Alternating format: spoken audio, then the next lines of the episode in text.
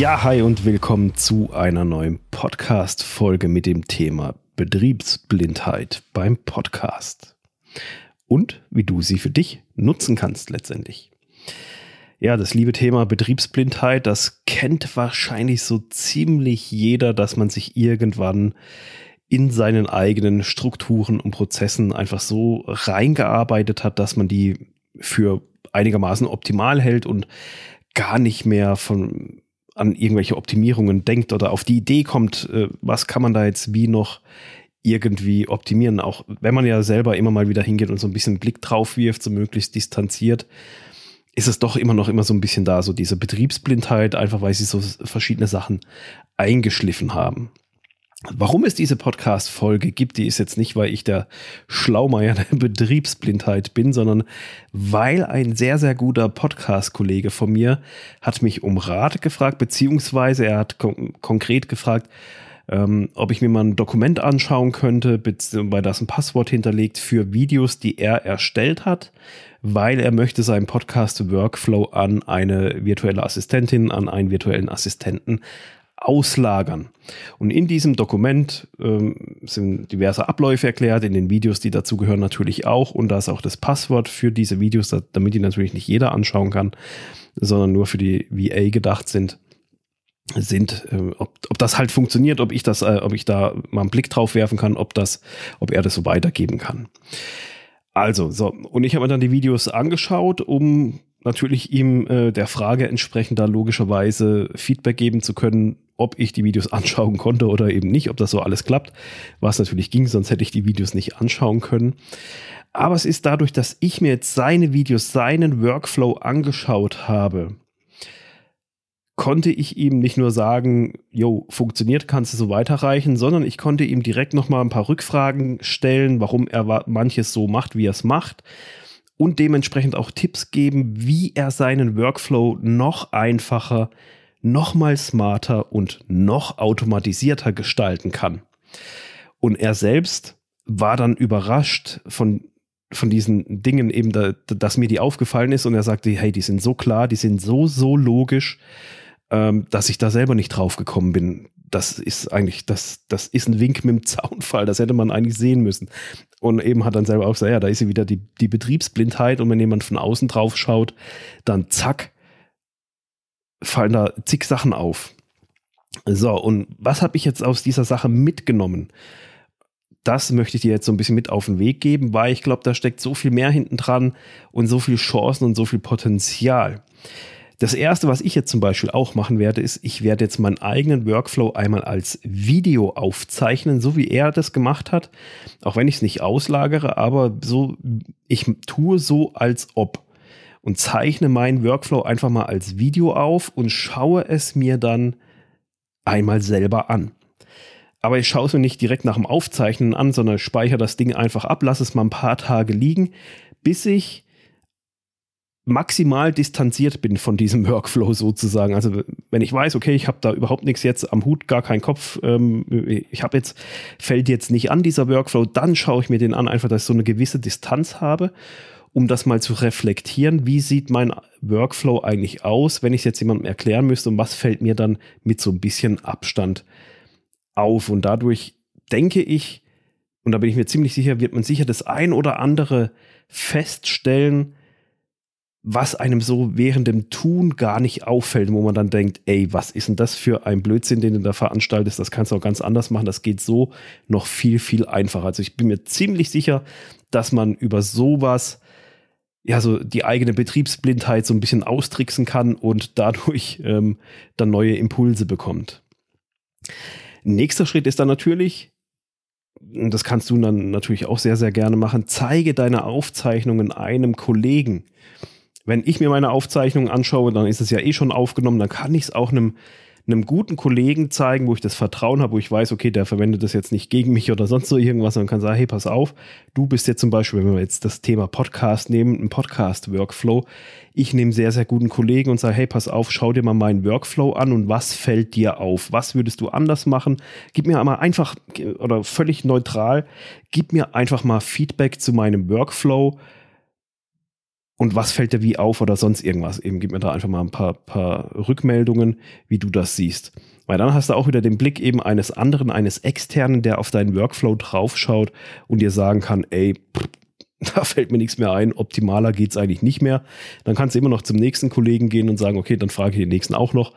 Ähm, aber du, damit kannst du natürlich auch diese Betriebsblindheit ohne dass du da jetzt irgendwie eine, eine Agentur beauftragst, die, die, dir den ganzen Tag über, über die Schulter schaut, kannst du da einfach mal schnell dir Feedback einholen, um die eigene Betriebsblindheit so ein bisschen ja auch auszutricksen.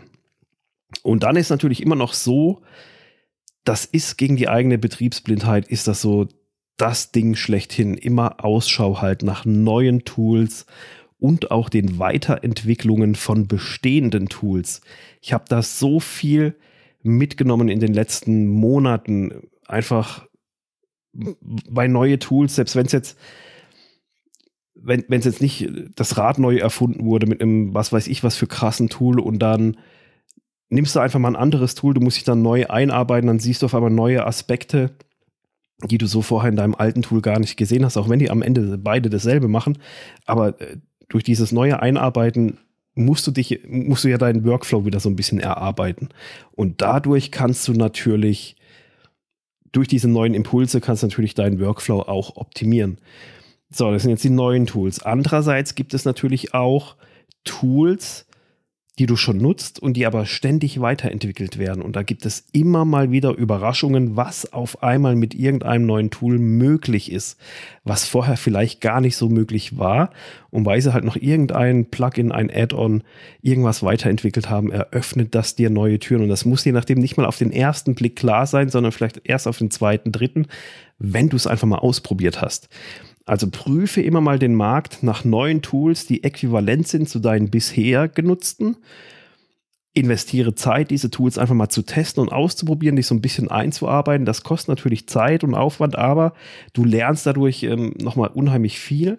Und ganz insbesondere Tools, die du sowieso schon nutzt, diese immer mal wieder zu checken, was gibt's Neues, was sind Updates, was sind Upgrades was haben sie neu dazu entwickelt, wo ich vorher, wo vorher nicht ging und wo ich jetzt vielleicht für mich nutzen kann.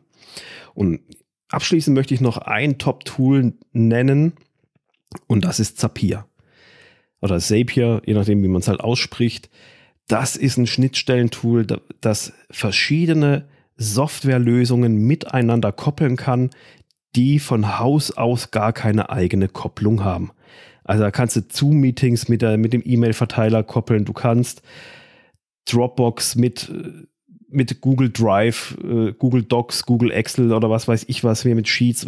Also es gibt zig WordPress kannst du koppeln an Clicktip, an MailerLite, an was weiß ich nicht. Also du kannst Softwarelösungen, die, die gar keinen Zugang zueinander hatten, kannst du so miteinander verbinden und, und Zapier macht da diese Schnittstelle und das ist so krass, was man damit machen kann. Und ich habe in den letzten Monaten dahingehend meinen kompletten Workflow nochmal weiter optimiert, dass ich mit solchen Tools, die, die, die sind dann kostenpflichtig, Zapier kannst du kostenlos starten, aber ist halt sehr begrenzt, da bist du ziemlich schnell an der Grenze dessen, was möglich ist. Und, und da musst du dir halt das Abo holen, kannst du monatlich oder jährlich bezahlen. Aber dadurch hast du nochmal mehr Möglichkeiten. Also, da kannst du so krasse Sachen zusammenbauen. Das ist der Hammer. Also mittlerweile sage ich, ähm, mehr Automatisierung in einem Podcast geht schon fast nicht mehr im, in der Post-Production, im ganzen Workflow drumherum. Ich habe das jetzt wirklich so auf die Spitze getrieben und so ausgetestet, was wie geht, was wie möglich ist, damit ich möglichst wenig Workflow habe und da geht noch viel, viel mehr. Also es ist echt krass. Also es ist so eine Reise, auf die man sich begibt. Schau dir unbedingt mal Zapier an. Ähm, da musst du so ein bisschen, ein bisschen eine Denke auch haben, was kann man irgendwie zusammenbasteln, zusammenbauen und so. Ist jetzt nicht Programmieren oder sowas, aber es ist, ist eine grafische Oberfläche, wie, wo du das dann halt einfach machen kannst. Aber du musst schon so ein bisschen so eine Denke haben, irgendwie so, ja, was kann man irgendwie zusammenknappen, was ist, wenn ich dann und was hätte ich dann gerne, was soll dann am Ende rauskommen. Aber ist auf jeden Fall die Mega-Empfehlung von mir im Moment. Schau dir mal Zapier an, um deine Prozesse und deine Workflows zu optimieren, zu automatisieren und dir damit das Leben einfacher machen. Nichtsdestotrotz, wenn du jetzt denkst, hey, Zapier, hat der Dominik ja schon mal irgendwas erzählt? Ja, in der Tat, ich habe schon mal eine Podcast-Folge über das Thema Automatisierung gemacht. Ähm, warum du dich mit dem Thema Automatis Automatisierung befassen solltest, war das Thema damals. Ich verlinke das auch im Blogbeitrag. Einfach nochmal, damit du da auch nochmal quer lesen kannst, quer hören kannst, weil das ist einfach. Ich freue mich immer, wenn ich irgendwas durchautomatisieren kann, weil du sparst einfach Zeit.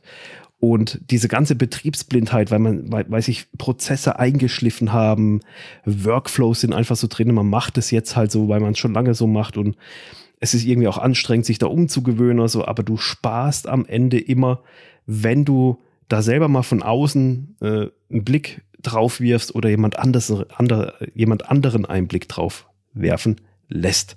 Langfristig sparst du damit viel, viel Zeit oder kannst damit viel Zeit sparen und gewinnst damit natürlich viel, viel mehr Freizeit. Und das mag ja wohl jeder gerne. Je mehr Freizeit, desto besser. also, das war's für diese Podcast-Folge. Schau es dir mal an, geh über deine Prozesse, schau mal, wie und was du da optimieren kannst. Und wenn ich dir helfen soll, helfen können darf, helfen möchte bei deinem eigenen Podcast, dann melde dich bei mir. Es gibt wirklich so abgefahrene Sachen, wo viele Leute denken, ey, das kann man nicht mehr optimieren, so ein Podcast-Workflow. Und ich würde behaupten, doch, es geht. Also ich habe es jetzt bald so weit auf die Spitze getrieben. Mehr geht, glaube ich, nicht mehr. Dann ist es das Einzige, du sprichst einfach nur noch und schickst die MP3 per E-Mail raus an irgendjemand anderen, der sich um den Rest kümmert. Aber selbst das ist eine Automatisierung, also kannst du auch machen. Also es gibt so viele Möglichkeiten und wenn ich dir da bei deinem Podcast behilflich sein kann oder wenn du planst, einen Podcast aufzunehmen, einen Podcast zu starten, dann melde ich sehr, sehr gerne, damit wir den von Anfang an smart aufsetzen können, damit du wirklich wenig Technik hast, wenig technischen Aufwand, wenig technischen Overhead, wenig technische Tools, wo du dich ständig irgendwie einloggen, ausloggen, anmelden, registrieren, rumbasteln musst und sonst so irgendwas, dann melde ich sehr, sehr gerne, weil ich kann behaupten, ich weiß, wie es geht. Also, wir hören uns wieder in der nächsten Folge. Bis dahin, ciao.